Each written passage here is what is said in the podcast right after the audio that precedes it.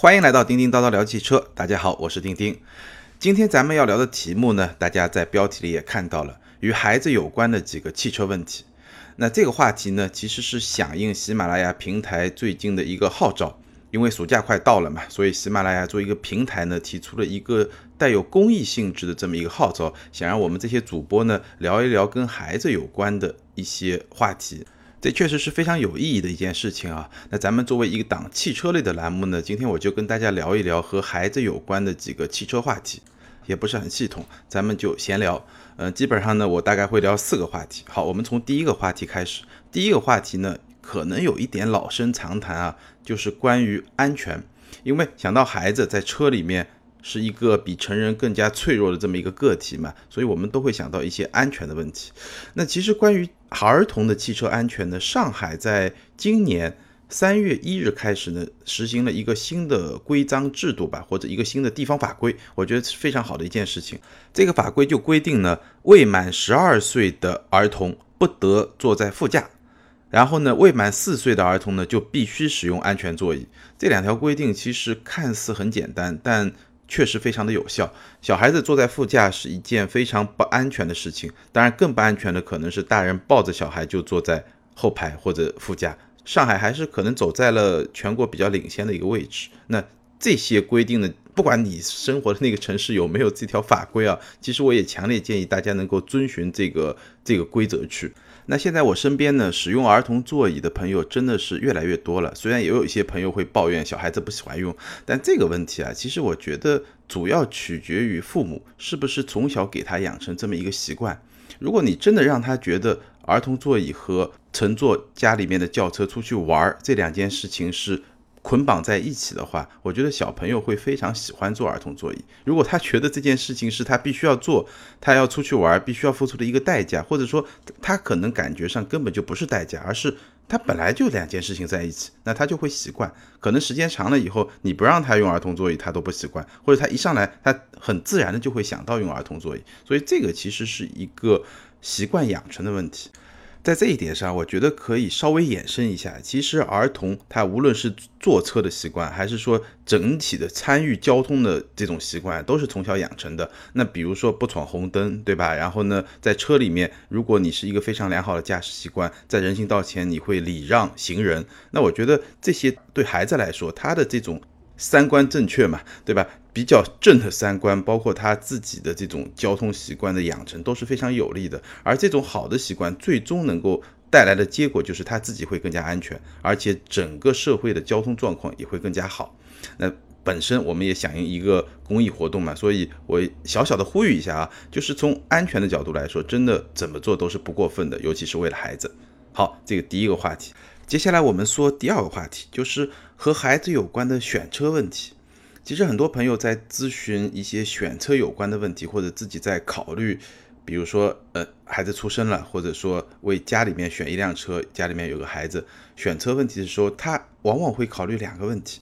第一个呢是安全问题，所以有些朋友呢会为了孩子或者说为了家人考虑呢，选择像沃尔沃这样安全方面口碑特别好的车。那关于安全呢，其实无论是在国际上还是在国内，都有一些，比如说安全碰撞的一些测试。这个我记得我专门做过一期节目聊过这个问题。像美国有非常有名的 IIHS。像欧洲有 E N Cap，像中国呢有 C N Cap。虽然这个 C N Cap 口碑不是特别好啊，大家觉得被充值的比较厉害，嗯，但无论如何，它有一个参考的标准在里面，这个呢大家也可以参考。那关于汽车的安全呢，我觉得现在还需要反复强调去破除的一个观念，就是还是有一些朋友会觉得一辆车越重越安全，或者车身的铁板越厚越安全。其实这个理念是完全错误的。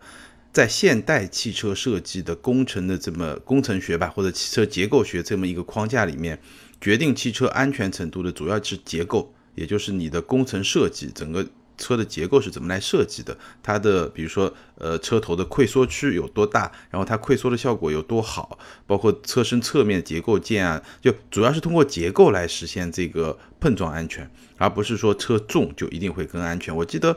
我在网上其实看到过一些非常有趣的视频，比如说有一个视频，它就显示啊，三十年前的车，一九七零八零年代的车，一个看上去很结实的车，和今天的一个可能比它还低一个级别的车，就比如说七八十年代的像 Mustang 这种比较看着挺壮实的车，和现在一个日本车、韩国车一个中级车做一个对撞的测试，最后你会发现老车被装的稀巴烂。驾驶舱的变形非常厉害，也就是说，你要是有驾驶员在里面的话，基本上九死一生吧。而新车呢，虽然车头也不太好看，但是驾驶舱的完整度还是可以得到一个基本的保障，所以这个差别真的是很大。呃，这个是关于汽车安全，我补充一点。那第二点呢，很多家长会买车的时候关心的一个问题是什么呢？就这个车啊，是不是足够的健康？那很多朋友判断健康的标准呢，其实最主要的就只有一个，就是它的味道是不是重。这个有点像我们家里面装修完了以后，你进来一闻，这个味道要是非常重，装修的味道，那你肯定觉得，哎，是不是会有点问题？可能这个涂料里面甲醛比较多啊。其实有很多对人体有害的味道或者这种气味是闻不到的。那车里面一样，其实大部分的车啊。你进去以后都会或多或少有一点新车的味道，但这个味道呢，其实分很多种了。那简单来说，你可以把它分成两大类。第一类呢，纯粹就是因为新，所以它有一些味道，可能是皮的味道。对吧？可能是一些新的材质的味道，因为你就像你买一个新的包回来，也会有一些皮的味道。那这些味道可能问题不大的，但另外一种味道呢，可能就是一些化学品的味道，就它散发出来的一些有害物质的味道。那其实关于呃一辆车内是不是足够健康，或者说这个车的材料是不是足够环保，也有一个标准。这个标准呢，大概是在二零一五年推出来，在中国有一个标准叫 CE Cap。我不知道有多少朋友听到过这个名字啊，叫 CE Cap 和 CN Cap 差不多，叫 CE Cap。那全称呢叫中国生态汽车评价。那这个标准呢，同样是由做 CN Cap 那几个机构做的，就是中国汽车技术研究中心，同样是这个机构做的，然后同样是在天津做的。然后呢，我查的资料呢，这个测试呢，到今天为止做了四批，它是这么打分的，就是你的满分呢是一百分，然后呢有五分的加分项。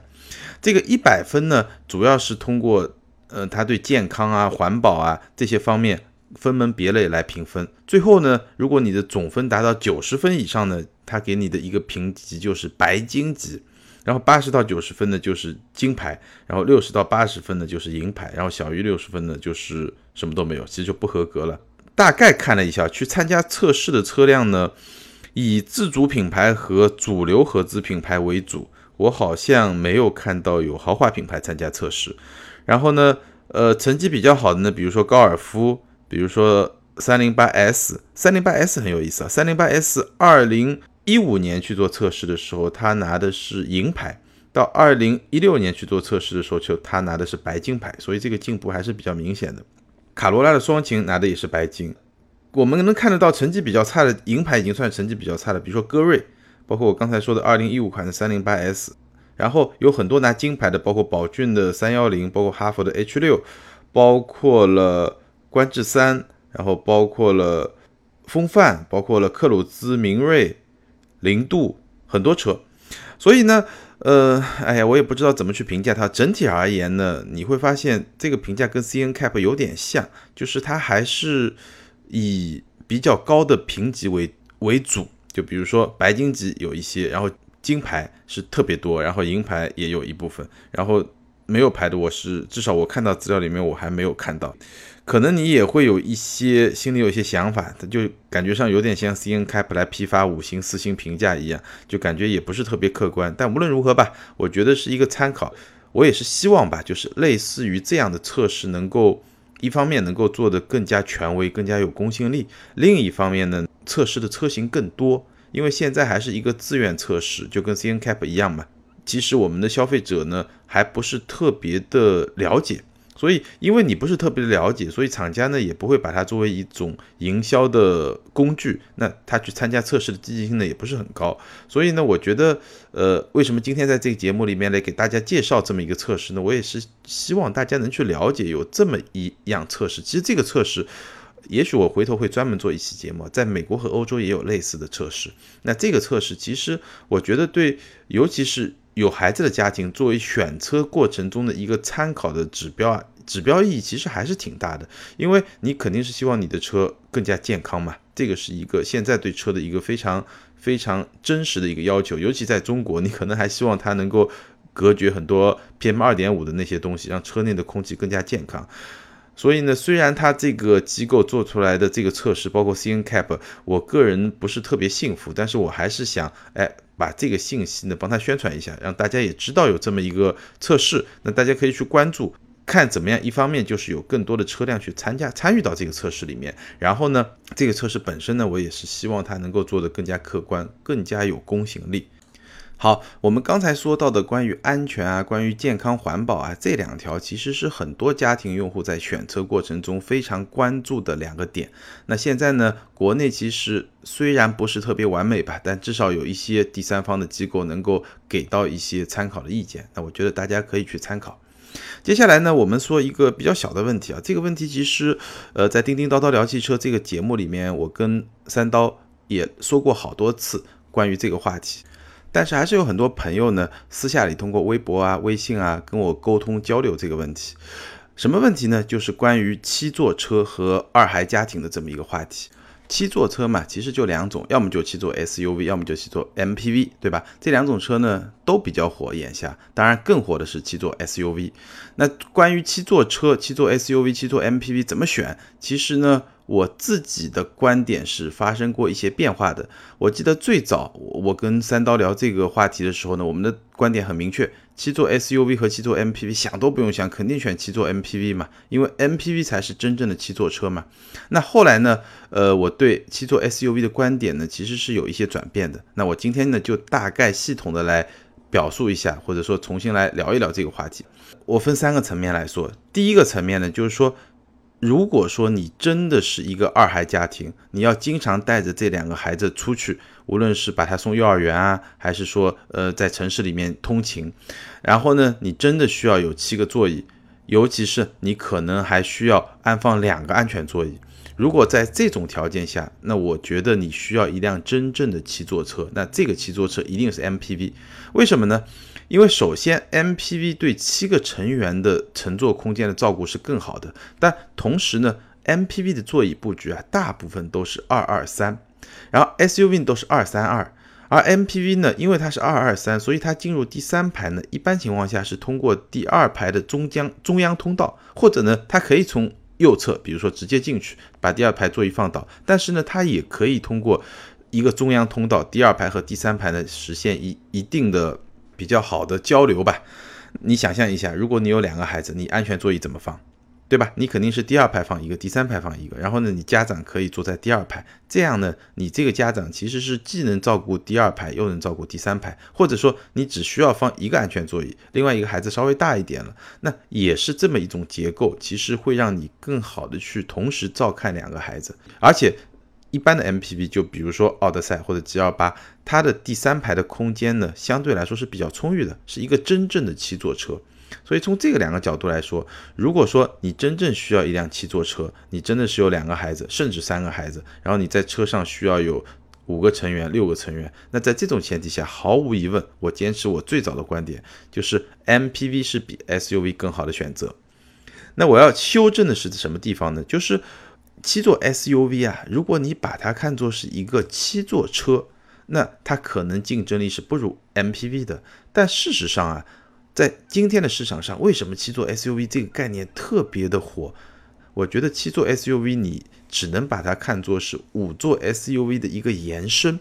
就你把后面的两个座位当做一个配置，当做一个额外的配置，它可以在你需要的时候。临时用一下，这个用途呢，往往都是一个非常短途的一个用途，它没有办法满足一个长途的用途。而且大部分七座 SUV 一旦七个座位都坐满人的时候，你其实行李箱就非常小，所以这种七座 SUV 是没有办法去支撑七个人进行真正的旅行的。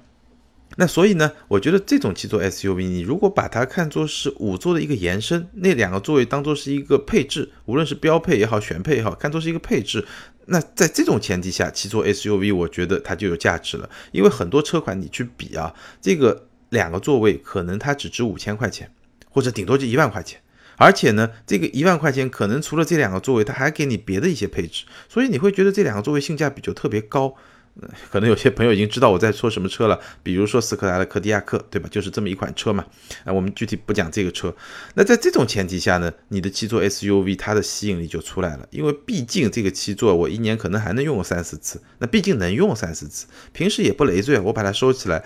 空间也很大。最关键是没有比五座贵多少，或者几乎就。价格是持平的，或者贵一点点，或者加上别的配置以后，你整体感觉贵一点点。那在这种前提下，我觉得能够更好的解释为什么七座 SUV 这么火。不要说还有一些心理的层面的东西，你会觉得占了便宜嘛？你七座我用不用不说，我有总比没有好，对不对？这是我的第二个观点。第三个观点呢，从七座 SUV 本身而言呢，就七座本身而言，其实我强调过很多次，我再重复一次啊，就是我觉得五米是一个分界线。如果你真的想要一辆 SUV，你又真的想要七座，而且这个七座呢使用的频率还不低的家庭来说呢，我觉得你必须要选一辆车长在五米以上、轴距呢在三米左右的这么一个 SUV，这样的一个 SUV 才能真正的实现七座的这么一个功能，就是说。你带着七个人出去旅行，如果不是很长，比如说三四个小时，那基本上这个七个成员是可以接受的。比如说像途昂，对吧？或者说新发现，或者更大一点的车，而且呢，它坐满七个人以后呢，它还能够放一些行李，所以这样的车呢，才能真正算得上是一个七座的 SUV。那这样的车呢，其实也是价值不菲了，对吧？这个是关于二孩家庭怎么来选车，我把我。可能在过去有那么两三档节目都聊到过，但是现在呢比较系统来描述一下。那如果说你真的是呃二孩家庭需要选一辆大型的、中大型的 SUV 或者 MPV 的话呢，我刚才讲的这些东西希望对你有所帮助吧。好，这个是关于第二个问题，就是与孩子有关的选车问题。接下来我们说第三个问题，就是带孩子自驾游。这个话题啊，我不是特别有发言权，因为我虽然自己本人有比较丰富的自驾游的经验，但是带着孩子去自驾游这种经验呢，我非常非常少。不过虽然自己经验不是特别丰富呢，我看到的别人干这件事情呢，还是给我非常多的感触。比如说最近我有一个朋友就带着他的五岁的小孩吧，在做一个环球旅行，哎，我真的觉得是非常的厉害。也是也是我们圈中的一个媒体朋友，就非常的厉害，就我感觉上，对孩子应该这一生吧，都是一个非常有有印象的这么一次旅行。虽然我不确定五岁的孩子能够记住多少东西，但是这个过程本身应该是一件非常有意义的事情。然后包括我在自己做自驾游的时候，也经常会遇到一些带孩子的家庭，尤其是在国外啊，你像八岁、十岁以上的这些孩子，在自驾游中好像也扮演了非常重要的角色。比如我在节目里也说过，去年国庆的时候我去新西兰，我我开了一个房车自驾游嘛，我发现房车自驾游啊，无论是国外的家庭还是中国的家庭，在那次旅途中我碰到了好多好多，然后你会感觉到这些孩子真的都非常的开心，而且在整个过程中，因为你房车自驾嘛，你到了营地以后，其实还是有一些。类似于家务劳动的那些东西，然后孩子呢就非常乐意、非常热情的参与到这些活动当中。那这个也确实是非常有意义的一件事情啊。所以我是觉得，如果说呃我们的父母有时间、有机会带一些稍微大一点的孩子去做一些旅行、自驾游的话，其实是非常好的一项家庭活动吧。好吧，这个话题多多少少有点纸上谈兵吧。那咱们就聊到这儿。